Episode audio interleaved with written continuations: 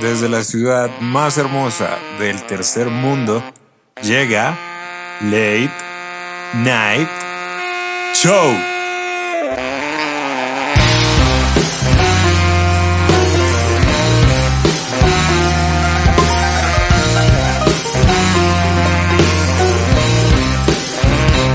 Bienvenidos a Late Night Show. Yo soy su terrible host David Botero y este es el episodio número 13. Personalmente me disculpo por haber estado un poco ausente en este último mes. Los únicos tres gatos que escuchan este programa me han escrito como, oye, ¿y cuándo vas a volver a sacar capítulo? Y bueno, acá estamos de vuelta. Me gustaría decir que tenía muchas cosas que hacer y que mi vida era un desastre, pero la verdad es que el desastre soy yo. Y la verdad sí había tiempo para grabar esto, pero no, no quise, no pude, no, no podía conmigo. Pero bueno, aquí estamos de regreso. Bueno, como llevamos días sin hacer esto, voy a usar noticias del mes, no necesariamente de la última semana, así que aquí vamos. El 2020 ha estado lleno de giros de guion, pero que Biden ganara la presidencia de Estados Unidos es uno de los finales de temporada más flojitos que he visto. Es que sin Trump, este monólogo no va a volver a ser lo mismo.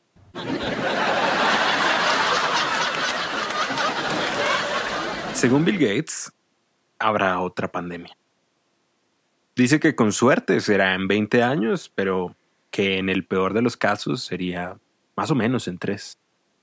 Y bueno, pues fue el mismo sujeto que predijo esta pandemia hace un par de años. Y yo que pensaba que todo esto era una mala miniserie, pero ahora vienen y confirman que otra temporada. Prueban si un spray nasal creado por científicos podría proteger contra el COVID. Mientras tanto, en Medellín, bastión de la innovación acá en Colombia, dicen, eso es lo que necesitan es peligro, de puta, el spray nasal es para las perras, y puta. Las salas de cine reabren sus puertas acá en Colombia justamente hoy y bueno, es que ya era hora. Los moteles llevaban rato abiertos, hay que predicar la sana competencia. Y, menos mal, una semana más y al autocine de Unicentro se le iba a rayar la misma película que llevaban proyectando hace meses. Ni TNT con Rápido y Furioso se atrevió a tanto tampoco. Y a propósito de cine, llegó Disney Plus acá a Colombia, o Disney más, o como coño se diga. Y desde Late Night Show contratamos el servicio. Si alguno de nuestros oyentes quisiera ver unas películas con nosotros, bien puedan estar invitados. Y bueno, y si nos queda tiempo, en serio, vemos las películas. El lunes fue el tercer día sin IVA de lo que va de este año de pandemia. Y casualmente este viernes también es Black Friday. Pero entre toda esta semana de compras y descuentos, el mejor descuento de todos soy yo que estoy votado porque alguien me invite una pola. Recuerden seguirnos en Instagram como Late Night Show, en Twitter como Show Late o en Facebook como Late Night Show. Pueden escucharnos en Spotify, Google Podcast, Apple Podcast, Anchor, Evox, Spreaker, Deezer, YouTube, donde sea. Si hay alguna otra plataforma en la que no estemos presentes, espero que sea de su agrado, bien puedan escribirnos y nosotros con gusto subiremos el programa ahí. Si quieren apoyar este proyecto, ya saben cómo es esto. Compártanlo con sus amigos, con sus hermanos, con sus enemigos, con sus papás, con sus tíos, con su abuela, con sus primos, con sus sobrinos, con sus hijos, con su arrocito en bajo, con la mamá de sus hijos, con la moza, con la otra, con el Tinder, con su tío que los toca, con la puta mierda que sea, pero por favor, compártanlo. La invitada de esta noche, de hecho, no es amiga mía. Ojalá lo fuera.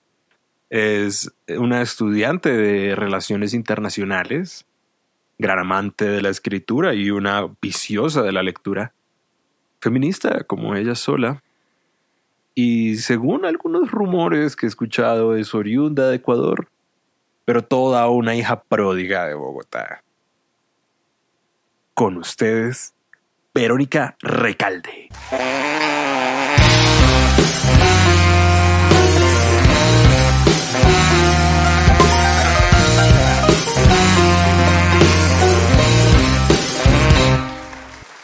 Muchas gracias por invitarme. Gracias a ti por venir.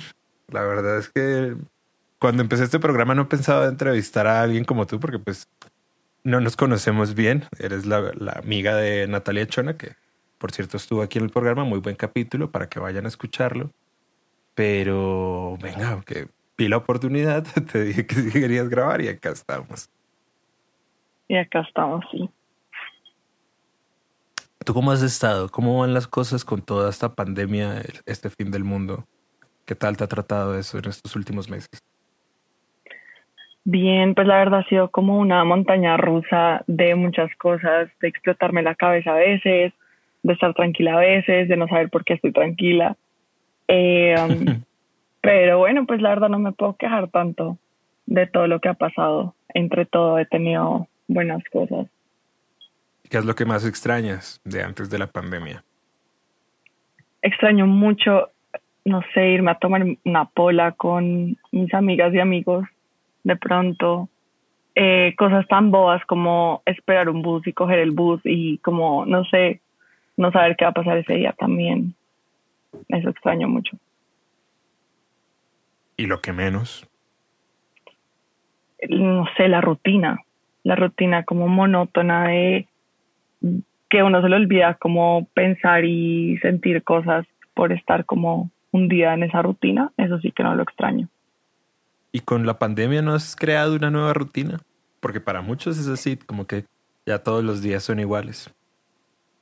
Sí, pues la verdad al principio sí era así, como que todo era igual y nada cambiaba, pero traté y trato conscientemente de que de cambiar de rutina todo el tiempo como para no hundirme tampoco en eso, en eso mismo que no extraño. ¿Y para ti, tú crees que la pandemia atenta contra el amor? Uf, sí. Sí y no. Creo que atenta mucho contra el amor eh, como lo conocemos, a lo que estamos acostumbradas, pero también creo que toca encontrarse nuevas formas de, de mostrar amor.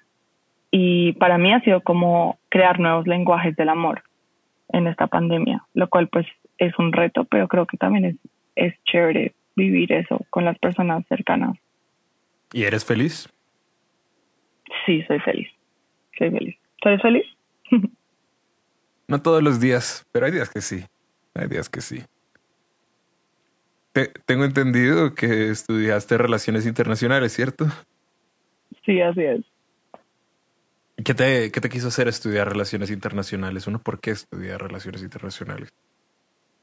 Eh, um, la verdad, yo siempre fui muy, muy indecisa en qué quería estudiar. O sea, me gradué sin saber ni, o sea, no tenía ni puta idea de qué iba a estudiar. Eh, um, me fui a intercambio y estando allá tuve la oportunidad de hacer un curso de relaciones internacionales, como por curiosidad, o sea, era como lo único que estaba abierto. y lo hice y me, me encantó, me encantó porque era como una combinación de política y de, no sé, como construir una visión del mundo muy desde lo humano y eso me llama mucho la atención. Pero la verdad, como que entra de la carrera sin, sin saber qué era y no lo supe sino hasta que lo empecé a estudiar, pero pues me enamoré. Ok. ¿Y ese amor por la profesión sigue? Sí, total, 100%. Ok, qué bien. No a todos nos dura tanto. Eh, entiendo que trabajas en Limpal, ¿cierto? Sí. ¿Puedes, contarme por encima qué es Limpal? Eh, bueno, las siglas son eh, Liga Internacional de Mujeres por la Paz y la Libertad. Y es una ONG que se dedica a trabajar con mujeres que fueron víctimas del conflicto armado eh, y pues víctimas de diferentes violencias contra ellas por su género, eh, pero estoy específicamente en un proyecto sobre masculinidades militarizadas. Mira tú, ¿y qué tal? ¿Cómo va eso? Muy loco, muy loco. Como que, pues, sí, yo, yo sentía, yo siento que eso le pasa a todo el mundo, como que siente que ya sabe muchas cosas de un tema y cuando empiezas a, no sé, a trabajarlo, a estudiarlo, lo que sea, es como, ah, sí, no sé nada. Sí, sí, sí. sí, sí, sí. Y eso fue lo que pues me sigue pasando, la verdad, como que todos los días aprendo muchísimo de muchas cosas. Ha sido también un choque muy fuerte, como duro contra el mundo de, del feminismo en la práctica, o sea, cómo se vive el feminismo, eh, no sé, como... Desde el papel. Exacto, uf, es súper diferente y pues la verdad como que no, a veces es, es un poco desalentador. ¿Y es por el problema que representa en sí mismo tratar esos temas o por lo loco que son estos tiempos del COVID? Yo creo que es un poco de los dos, como que el COVID obviamente exacerbó muchas cosas, pero también es como, es que, o sea, sí somos feministas, todo súper chévere, pero la forma en la que la organización funciona a veces es como muy diferente al discurso feminista y pues es entendible porque al final el, la organización está dentro de un sistema que pues es completamente eh, opuesto al feminismo, como un sistema mucho más grande eh, del que somos parte y pues esa contradicción es, es constante, es una tensión constante. Ok. Y para ti, Verónica, ¿qué es la paz? Uf. la paz. Mm, qué buena pregunta. Eh, um, yo creo que es encontrar como un balance entre entre, no sé, como las dolencias que puede tener una persona, pero también una persona dentro de una comunidad. Eh, y cómo encontrar ese balance entre eso y, y las cosas buenas que, que, tiene esa comunidad y esa persona en sí. Es como un, un punto medio entre lo individual y lo colectivo, donde ese balance se vuelve, eh, no sé, sanador para ambas partes. Creo que eso sería la paz. Ok. okay.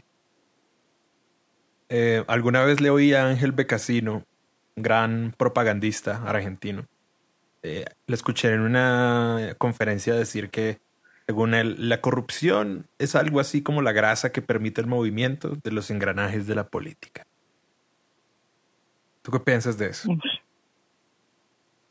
Creo que si es así como él dice, es porque lo hemos hecho así, como que estamos tan incrustadas en, en la corrupción que se volvió parte de nuestro cuerpo, como otra extremidad.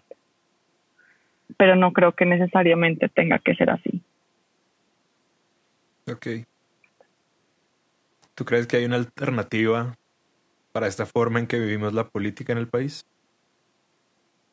Sí, siempre hay alternativas, siempre.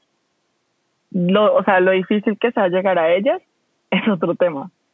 Pero alternativas sí, sí, siempre sí. hay. ok, ok. Eh, para mí es complicado, es decir, yo muchas veces cuando hablo de política con la gente y pues es, siempre sale el tema de la corrupción, es que es como que la corrupción viene desde los españoles prácticamente. Sí, obvio, entonces es sí. una cosa, entonces es complicado, pero bueno.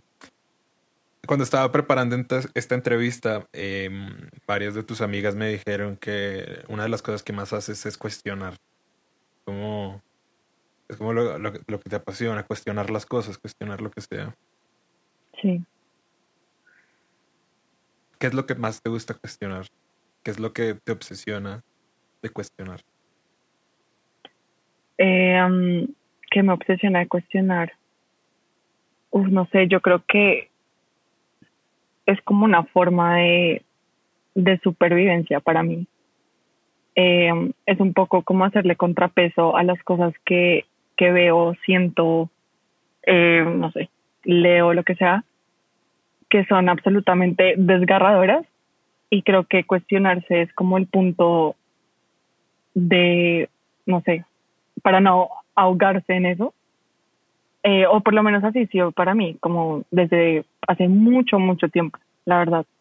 Eh, entonces sí, como que me obsesiona eso, como cuestionar cada cosa que está pasando en mi vida, pero no al punto de, no sé, de no poder como funcionar como persona, sino como okay. para mantenerme viva y como, no sé, como, ok, si puedo cuestionar eso es porque de pronto, y es lo que te decía ahorita, por eso decía que siempre hay alternativas. porque cuestionar también se trata de eso, ¿no? Como construir un, una apuesta muy tuya y muy, no sé, muy sanadora de pronto. Sí, para mí es eso. No sé si eso fue como muy enredado, pero es que nunca lo había puesto como palabras. No, no, no, tranquila, está bien, está bien. Eh, también estuve leyendo tu blog, el blog de subjetividades y semillas, en donde escribes de todo un poco, aunque hace rato me parece que no, no, has escrito ahí. Este, ¿Por qué escribes? ¿Qué te motiva a escribir? Mm, pues que para mí escribir es como la forma en la que entiendo el mundo y, me entiendo a mí misma. Como que muchas veces me pasa, no sé si tienes algo así en tu vida, como que eh, no sé, estás sintiendo algo, estás viviendo algo y simplemente no puedes procesarlo, no lo puedes entender. Y la forma en la que yo logro hacerlo, o bueno, pretendo lograr hacerlo, es escribiendo. No sé si te pasa eso con algo. Sí, sí me pasa. Y de hecho yo también escribo un montón. De hecho, para mí, la razón de escribir son las obsesiones, sea de lo que sea, una idea, un miedo, una persona, un momento de la vida, lo que sea, son las cosas que me obsesionan lo que me llevan a escribir, porque la obsesión puede ser inspiradora, pero también agobiante. Y la forma de lidiar con ese agobio es escribir, poner las cosas en palabras y a veces poniéndolas en palabras ya te deja de obsesionar ciertas cosas. Sí, sí, entiendo. entiendo. ¿Cuál fue el primer libro que leíste? Pero me acuerdo que una vez nos pusieron a leer un libro eh, que se llamaba Un Mundo Feliz. Y, o sea, no fue el primer libro que leí, pero, o sea, es, es como el primero que me ha causado como un, no sé, un, o sea, por ser poética, como un despertar, eh, um, en el que digo como, ok, esto me genera una sensación muy rara, como que, esa, no sé, como cuando un libro lo quieres seguir leyendo, pero al mismo tiempo lo quieres quemar. Bueno, esa fue la primera vez que me acuerdo que tuve esa sensación. ¿Quemar? Sí, o sea, como que, ¿qué es esto? O sea, ¿por qué me, está, porque me siento así? como, o sea, no sé, es como, como abrumante en muchas formas y es como, ok, ya no, va a quemarlo. Para ti, ¿cuál es la mejor grosería que hay? Gonorrea. Me parece que es versátil en todas sus formas. Qué buen gusto. También es mi favorita. Qué buen gusto. Dele, dele una estrellita a esta señora. y para ti, ¿cuál es la palabra más peligrosa que hay? Yo creo que odiar. Eso suena súper. Nada, por favor, no se odien. Pero, o sea, lo, lo digo muy porque, como que me he dado cuenta que es súper. O sea, es parte de nuestro léxico como colectivo y es muy fácil como caer en esa tentación de odiar a una persona o algo eh, porque es más fácil hacer eso que entenderlo. Entonces por eso me parece como peligroso, como no poder, es como un, un extremo, como entre, sí, como entre no entender algo y odiar, hay un abismo gigante y es muy fácil saltarlo. Entonces por eso me parece como como que, uy, es peligroso. Ok. Yo de hecho también estoy muy en contra del odio. Casualmente estos últimos días me pasó algo que me ha despertado mucho odio por dentro. Y pensaba mucho en esta frase, de, creo que es de Oscar Wilde, que dice como el odio es un ácido que quema hasta el recipiente en el que se encuentra. Mm. Y en verga, sí que es feo odiar. Una sensación muy desagradable. Es horrible. ¿Para ti qué tiene el español que no tenga ninguna otra lengua? Yo creo que algo que tiene el español que me encanta, o sea, y lo, lo siento mucho, por ejemplo, cuando estoy escribiendo, es que es tan dramático, es súper dramático todo el tiempo, como que tú para llegar a un punto tienes que, que decorarlo y, no sé, como hacerlo hermoso para que suene, para que la gente te entienda o de pronto es lo que una siente como por hablar español y ese, ese dramatismo me encanta, me encanta, me encanta, me encanta. Pues no, no, no por nada las novelas más famosas son las mexicanas. Exacto. Exacto. Y entiendo que tú trabajando con temas de feminismo debes estar muy bien como familiarizada con estas cuestiones del lenguaje inclusivo. Para ti, ¿cuál es la mejor forma de usar el lenguaje inclusivo?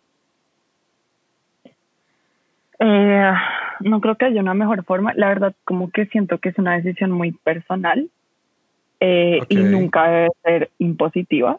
Es decir, a mí me gusta escribir mucho en lenguaje inclusivo usando la X. Hay otras personas que les gusta usar la E y otras personas que les gusta usar la O, el tradicional. Eh, pero siento que cuando se vuelve un tema de, o sea, todo el mundo tiene que escribir así, o si tú eres feminista tienes que escribir así o algo así. Como de ese, ese tipo de imposición me parece absolutamente asquerosa. Y, y es exactamente como la, o sea, como lo que se está tratando de contrarrestar con el lenguaje inclusivo. Entonces creo que es algo muy personal y se debe usar de la forma que, que una crea.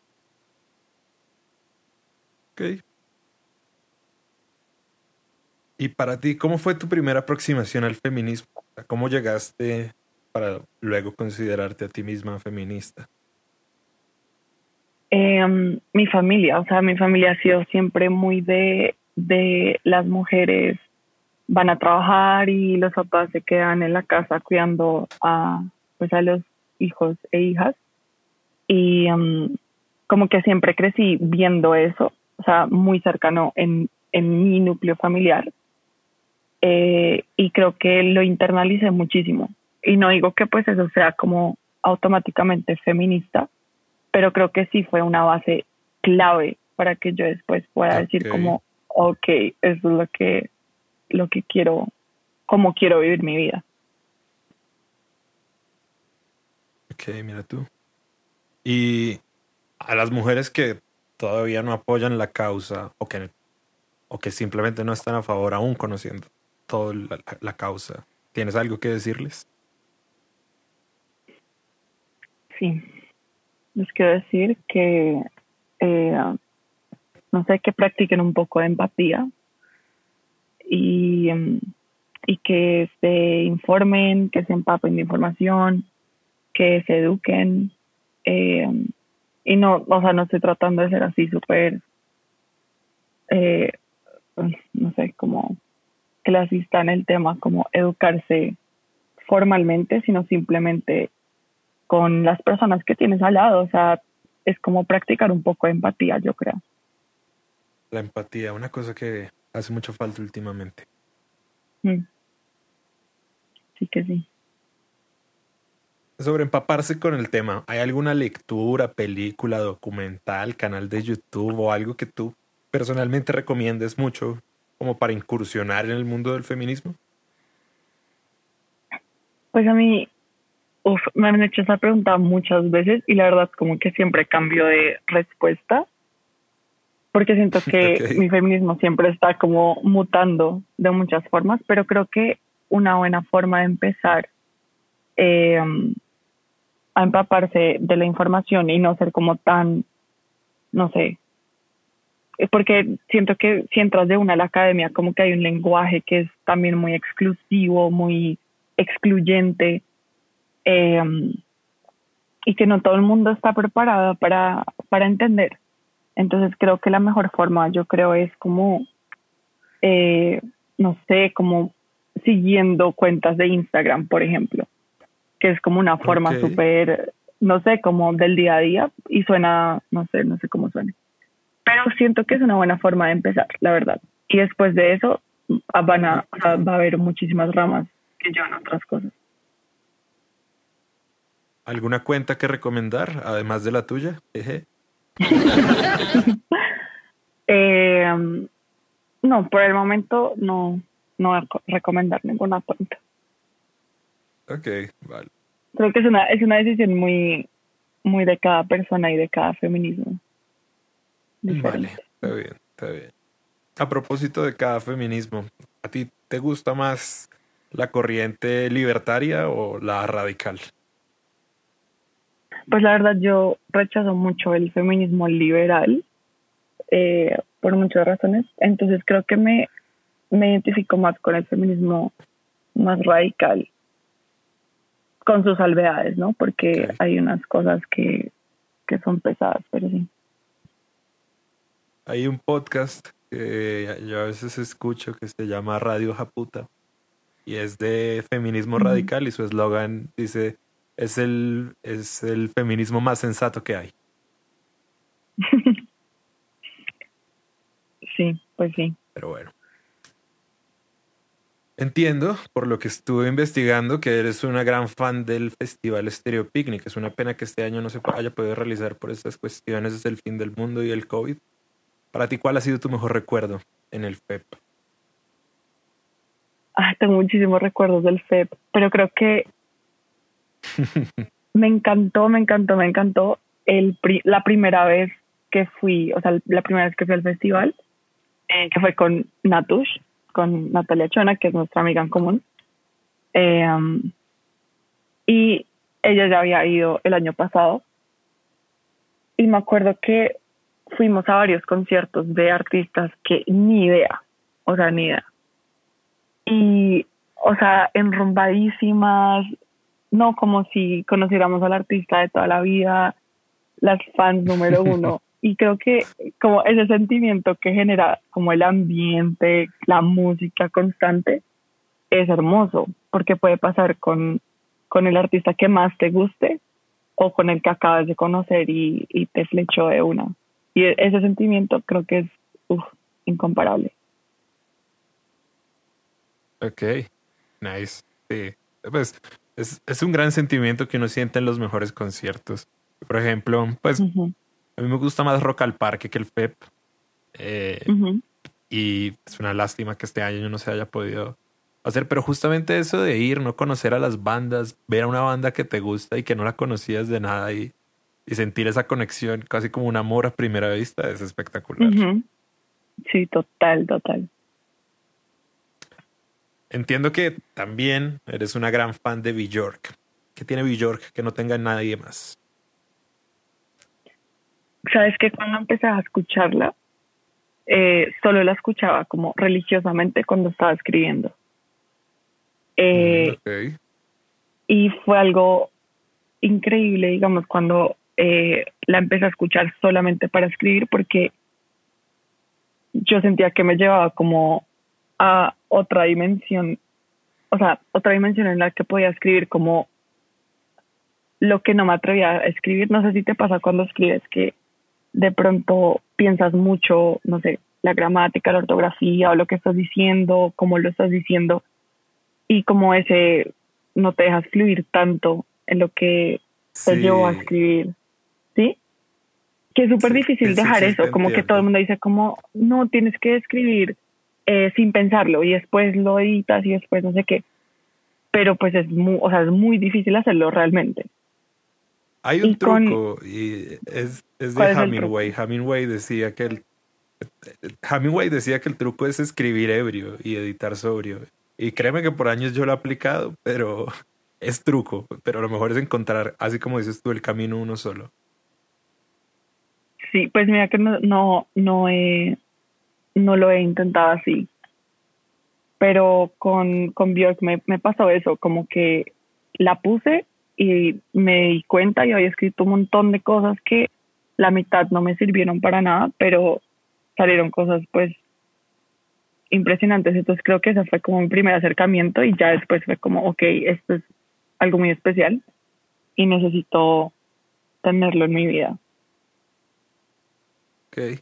¿Algún álbum en especial bueno para escribir?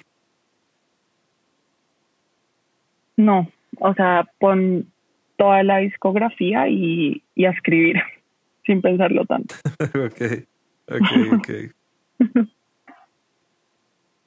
Alguna vez le escuché a un profesor que tuve en la universidad decir que todas las artes aspiran a ser como la música.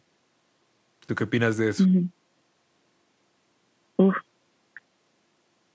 La verdad, tiene mucho sentido, como que hay un cierto, y bueno, voy a hablar como es de eh, lo que yo conozco, que es escribir.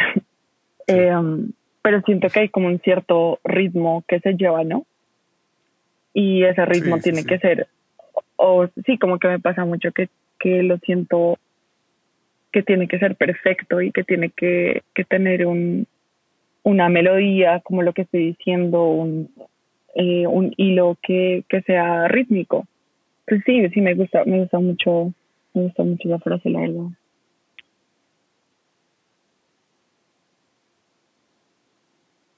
Me contaron también que en algún momento de tu vida pensaste dedicarte a la actuación. ¿Quién te dijo eso? Eh, Valentina es que se llama la pelirroja. Eh, um, Eso sí es chisme. Sí, no, o sea, es que la verdad me dio tanta risa porque es algo, o sea, como eso, secreto, no secreto, pero como algo muy escondido en mi vida, como muy, que ya se volvió X, pero no, bueno, sí. no, pero muy chévere, Para, para que veas, acá en Late Night Show nos tomamos en serio a nuestros invitados. o sea, este nivel de investigación, mira, te cuento, está muy, muy top. eh, Sí, pero creo que, ¿sabes qué me pasó con eso? Como que confundí, eh, no sé, como el amor que le tenía a ver la actuación con querer hacerlo. Que creo que también, digamos, me pasó con la música, como confundí mi amor por la música por tengo que hacerlo yo. Y pues no es lo mismo. O sea, no porque ames algo tienes que... Eso fue, fue un momento fugaz, pero, pero importante. Y, y por casualidad, ¿te interesaba más la actuación teatral o más como la cinematográfica? No, la, la, actuación teatral. De hecho, me acuerdo que tenía una profesora en el colegio, la profesora de teatro, que la amo. O sea, en serio, esa clase de teatro como que me cambió la vida. En el colegio, como que, uff, no sé, fue, fue muy terapéutica, porque yo usaba el método Stanislavski, entonces, claro, era súper corporal, era súper emocional, era, no sé, muy holístico y, y creo que eso fue lo que me, cap o sea, me, sí, me, no sé, me enclaustró en ese sentimiento como, uff, yo tengo que hacer esto, yo tengo que hacerlo. Pero otra vez como que fue un, un amor muy, muy fugaz. ¿Y para ti en el arte qué es más importante? Las intenciones del artista o las interpretaciones del espectador? Yo creo que hasta cierto punto las interpretaciones, porque finalmente la intención como que, eh, no sé, cuando tú creas una pieza de arte, como que la creaste, la pusiste ahí para, la, para que la gente la interprete y ya no es tuya ahora es de la gente. Entonces, esas interpretaciones son realmente como lo que quedan de, de eso que, que era tuyo y ya no lo es. ¿Hay algún colombiano muerto con el que te gustaría compartir una pola?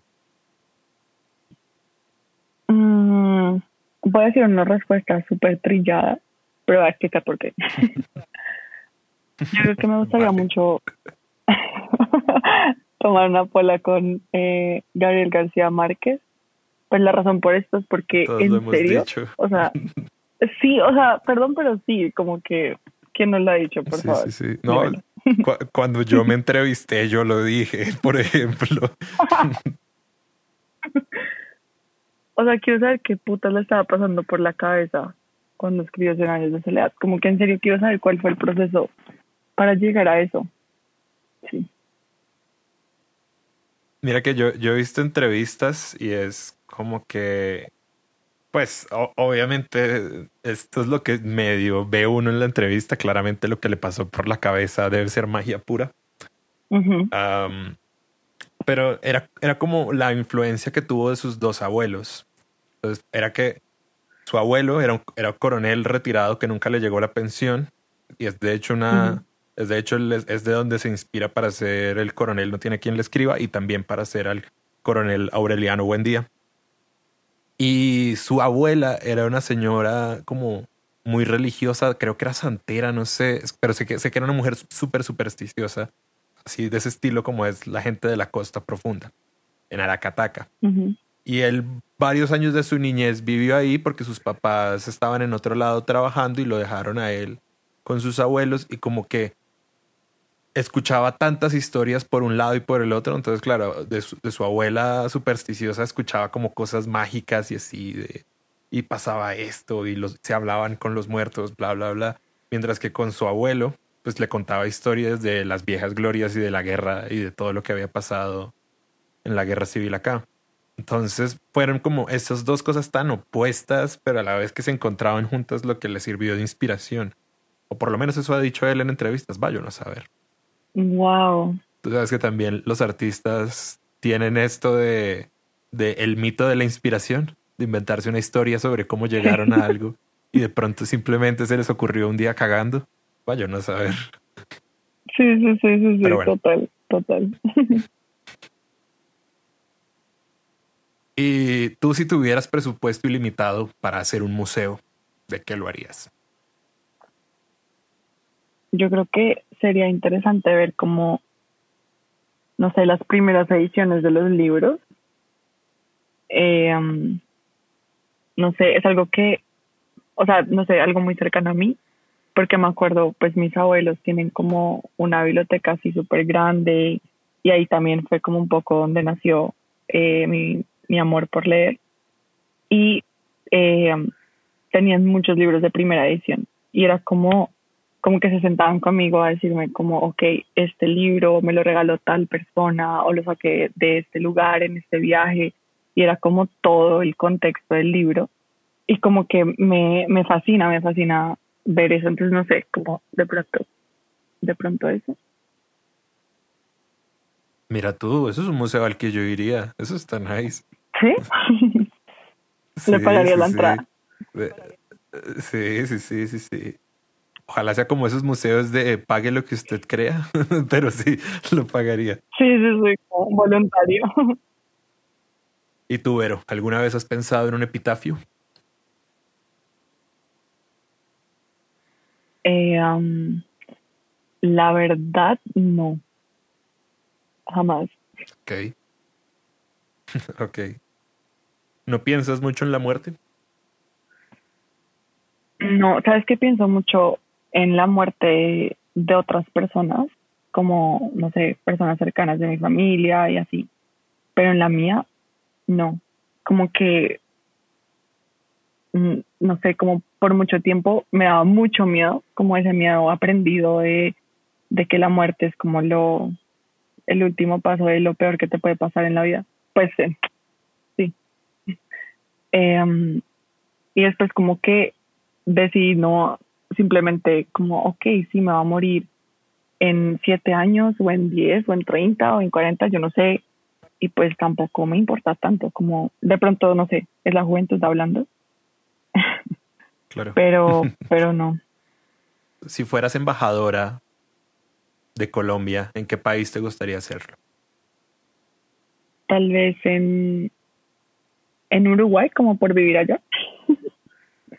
Oye, qué gran sí, La verdad, sí, la verdad, uf, tengo, o sea, me muero, me muero por ir. Eh, Oye, yo amo Uruguay, ¿sabes? Es, es, ¿Sí? es, uno de mis lugares favoritos del mundo, sí, sí, sí. Incluso a ratos pienso en mudarme allá. Muchas veces pienso en, en, dejar mi vida y empezar allá de cero, sí, sí, sí. Deberías, en serio. Qué gran lugar para ser embajador, además un país tranquilo, sin guerras ni nada. Sí, chill, como me encanta, me encanta. No, en serio me parece como que ese es mi, uno qué trabajo haría ya como embajador, nada además. Nada, o sea, exacto. Puedo viajar, pues tranquilita con mis cosas caras, ya, chill. Qué bien, qué bien. Y a todas estas, ¿por qué? ¿Qué es lo que más te gusta de Uruguay? Mira que la verdad, o sea, nunca he ido. Em, pero me empezó como esta obsesión. Justo antes de graduarme la universidad, dije como, ok, me voy a graduar y voy a, voy a irme a mochilear, como que necesito, necesito irme. Y la, o sea, el primer lugar en el que pensé fue Uruguay. Eh, y desde ahí empezó una obsesión, pero así impresionante. Yo creo que fue como muy inspirada por Eduardo Galeano. O sea, como leerlo y como romantizar todo este tema. Y desde ahí ha sido como, no, o sea, tengo que ir, tengo que ir. Y, y, lo he pensado muchas veces también, como hacer una maestría ya. No sé, como que de alguna forma tengo que estar allá hay algo que me llama y tengo que eh, es muy curioso, mira que a mí también, es que yo, yo, yo cuando estuve en Uruguay fue, un, fue solamente un día y fue casi que por accidente. Yo estaba en unas vacaciones en Argentina, en Buenos Aires. Y ahí, pues cruzando el Mar de Plata en ferry, uno puede ir a hacer como lo que llaman un full day, de ir a pasar todo el día en alguna de las dos ciudades como turísticas de allá, que era o Montevideo o mm, Colonia del Sacramento. Y como que nos llamó más la atención Colonia porque pensamos, uy, conocer Montevideo debe tomar más tiempo, ir solo un día no vale la pena, mientras que un pueblito uno sí lo puede conocer en un día o puede hacer el intento. Y fuimos allá y no, Dios, me, me enamoré de ese lugar. Pero es de ese amor curioso de que sientes que como que conoces ese lugar de antes. Sí, ajá, ajá. Como cuando te enamoras de una persona y sientes que la conoces de toda la vida. Una vaina así. Y claro, luego además, eso, eso yo quedé como, Dios mío, para, para, mi, para mi Uruguay era, era un, no sé, era como, dígame cuántos países hay en Latinoamérica. para mí, Uruguay ocupaba ese lugar en mi cabeza y ya. para mí era así, para mí era como otro estado de Argentina. Y, y no, y un amor es increíble en ese lugar. Es muy distinto aún cuando es muy parecido a Argentina, pero sigue siendo muy distinto. Es más o menos como la relación que tienen Estados Unidos y Canadá. Ellos son como el Canadá de Argentina. Eh, como, sí, y, unas diferencias. Y luego se nutrió mucho más con escritores. Sí, sí, sí. Luego con escritores, con Benedetti, con Galeano, con Quiroga, me enamoré más. Y luego con Pepe Mujica, alma bendita, qué pena que haya tenido que dejar la política hace unos días. Ay, sí, ajá. Eh, pero sí, todo eso, todo eso me hizo amar Uruguay. Hermoso. Y sí. Hay que ir a Uruguay, te recomiendo mucho. No dejes de ir. Pero bueno. Qué, qué curioso que tengamos como esta, este amor compartido por un lugar como Uruguay. Sobre todo por un lugar tan poco amado. O sea, la gente suele pensar en muchos otros lugares. Sí, exacto. Sobre todo la gente suele querer dejar Latinoamérica, mientras que ese lugar tan especial es que es un lugar para la gente con buen gusto, déjame decirte. Total, totalmente de acuerdo. ¿Y tú, Vero, si pudieras volver a nacer, estudiarías otra vez relaciones internacionales? Sí, la verdad sí. Aunque, aunque tengo como una espinita que no sé qué voy a hacer con esas espinas, eh, por la filosofía, la verdad. Como que la tengo ahí, la tengo ahí, la tengo ahí. Ok, ok. Entre lo que también estaba investigando, me pareció escuchar que viviste un tiempo en Ecuador. ¿Es eso cierto? Sí. ¿Cómo fue eso? Sí, es verdad. Imagínate, mi papá es ecuatoriano. Ok. ¿De qué parte? Eh, um, entonces, él es de Guayaquil. Mm, mira tú. Y ah. Eh, nos fuimos a vivir allá cuando yo tenía tres años, a Guayaquil, y después vivimos en Quito también.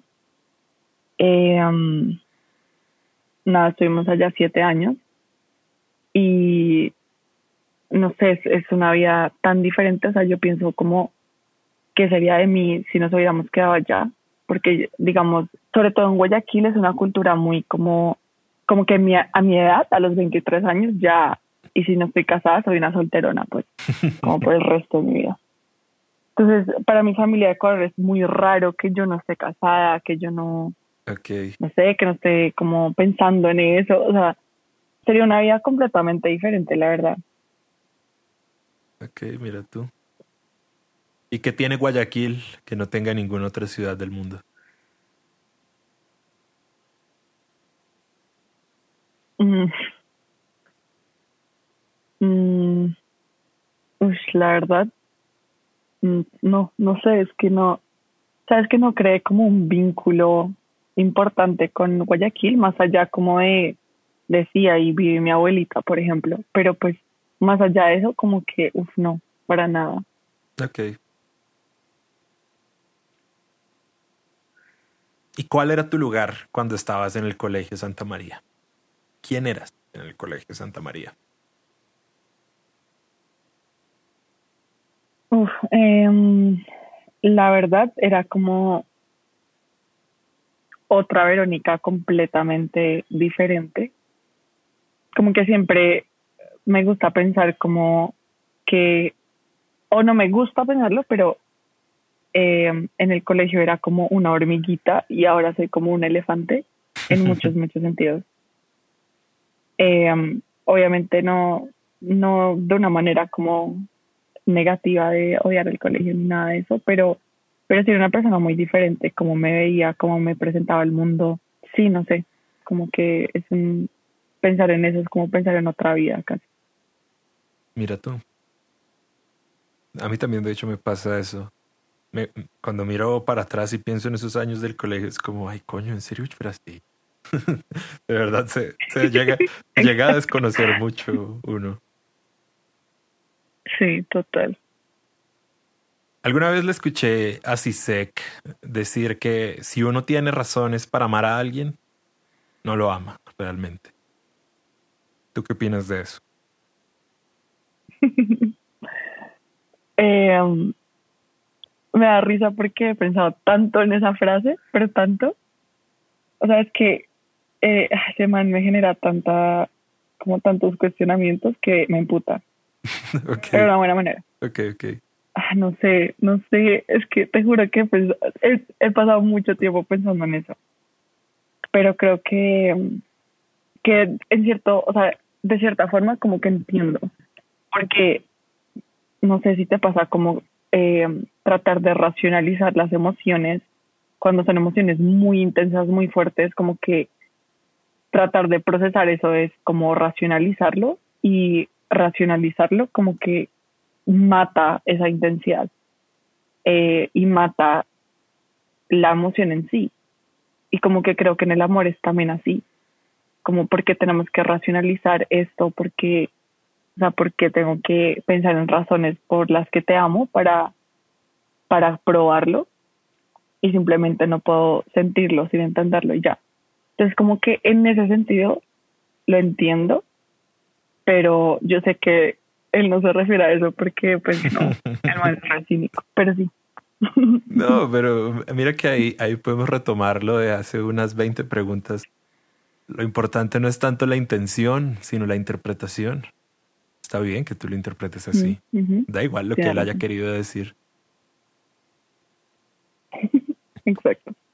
Yo con esa frase, yo, yo la pondría, la parafrasearía en términos míos más bien como que uno no ama a pesar de, las def- de los defectos, sino que uno ama por los defectos. De acuerdo. más bien, yo lo pondría así. Pero bueno. ¿Qué es lo más inteligente que uno puede hacer en esta vida? Yo creo que lo más inteligente es como encontrarse su propio valor, auto otorgarse la dignidad que, que ya tienes realmente, pero que nos negamos todo el tiempo. Creo que, y lo digo porque pues para mí ha sido lo más inteligente que he hecho. Ok. ¿Hay algún mal hábito que no puedas dejar? Ah, sí, el cigarrillo. Ese es La verdad. difícil. atrapada en eso. Sí, bastante, bastante. Ese es de los duros, pero mira que yo lo dejé eh, no, no, a propósito, lo dejé sin, sin proponérmelo, curiosamente. Como que empezó la, cuarentena, no, empezó la cuarentena y la pandemia.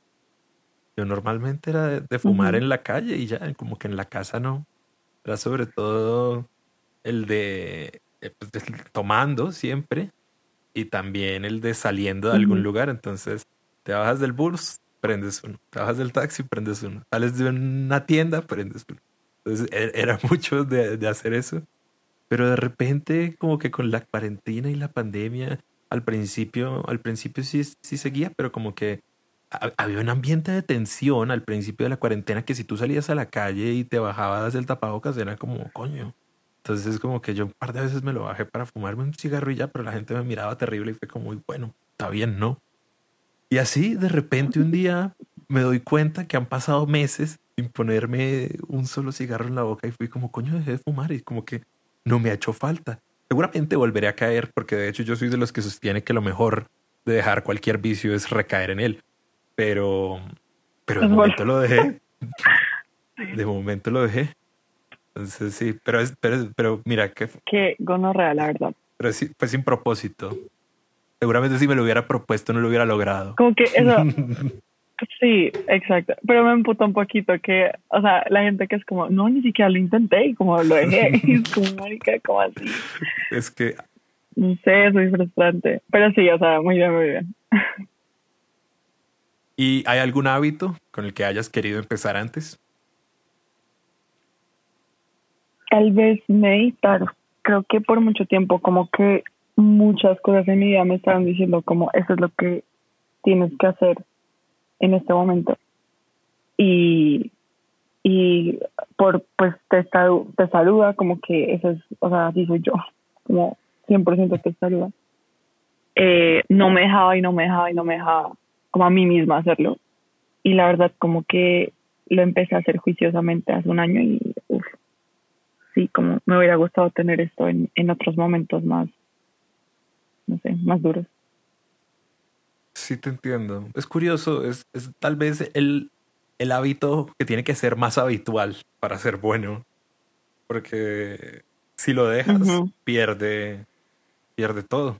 Que en, en verdad es, es bueno en conforme uno lo va haciendo. Es, se pone mejor cada vez. Pero lo difícil es eso, hacerlo tan, tan, tantas veces todo el tiempo.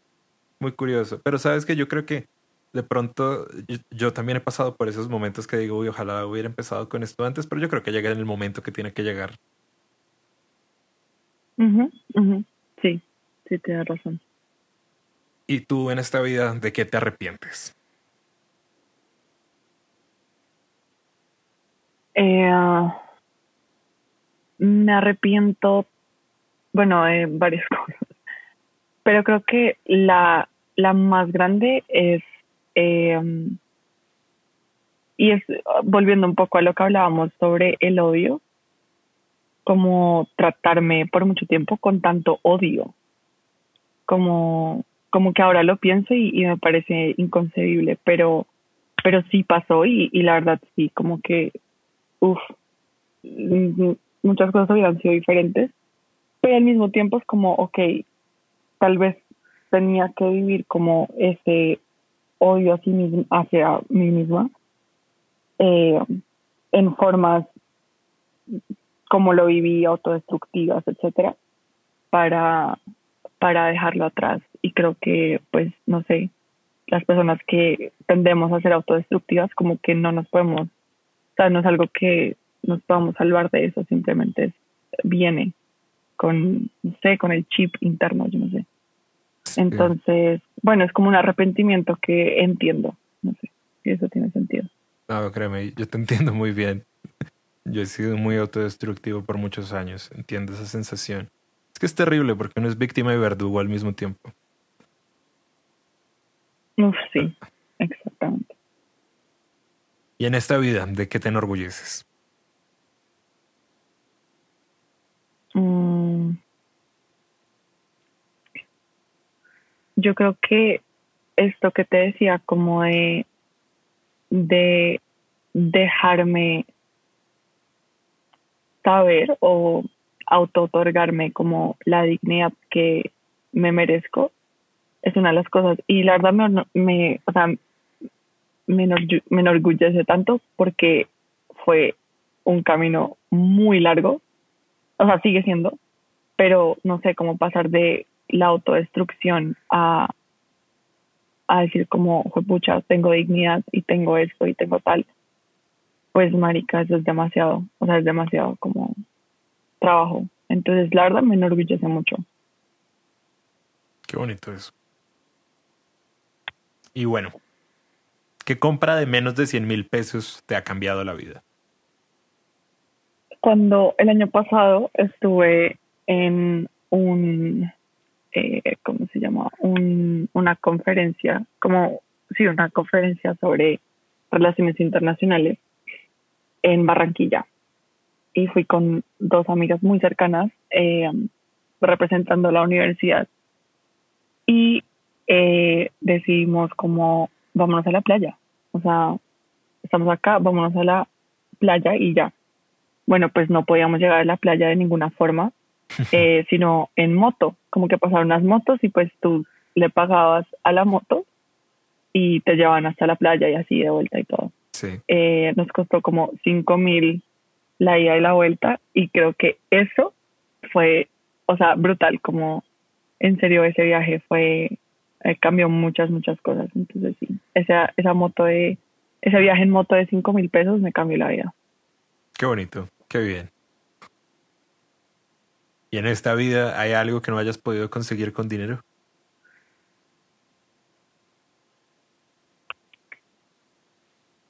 Eh, sí, tranquilidad. Yo creo que por mucho tiempo como que buscaba tranquilidad en muchas cosas que compraba, eh, que digamos eh, ayudaban a esta a esta Verónica autodestructiva y otras cosas que eran eh, no destructivas o trataban de ser como más sanadoras, como, no sé, ir a, un psicólogo, un psiquiatra, así.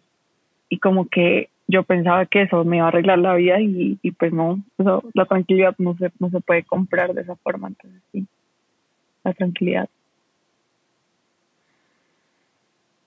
¿Y hay algo en esta vida que sea mejor cuando está roto? Mm, yo creo que. Mm,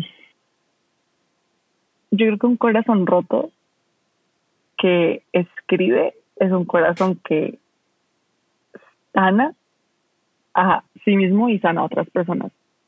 Entonces, la verdad, no sé si te pasa esto cuando escribes, pero escribir rota es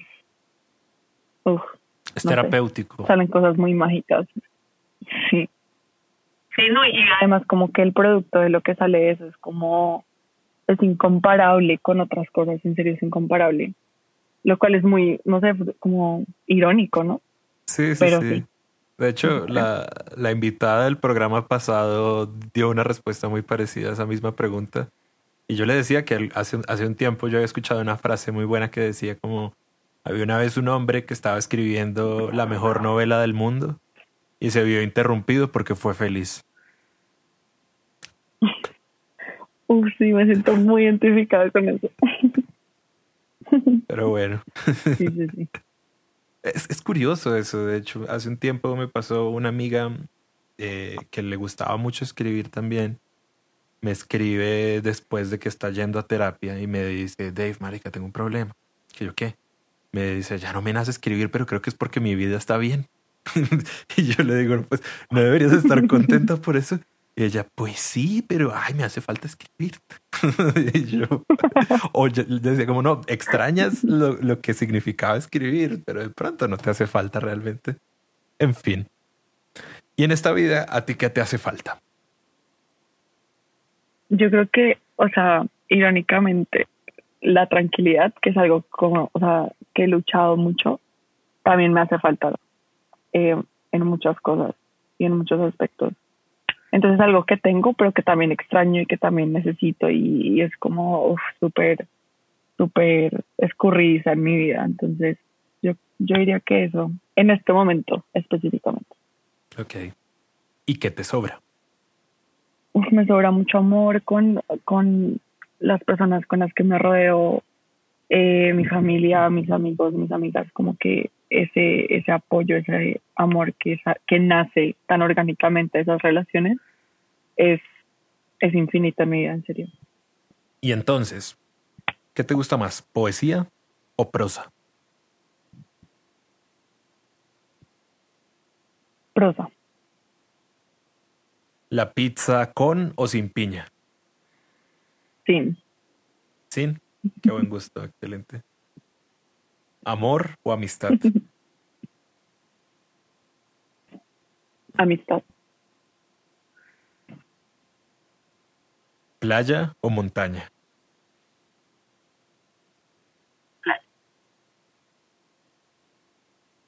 ¿Coca-Cola o Pepsi? Coca-Cola, de por vida. Qué bien. Entonces, vamos ahora a pasar a unas recomendaciones. Entonces, ¿una película?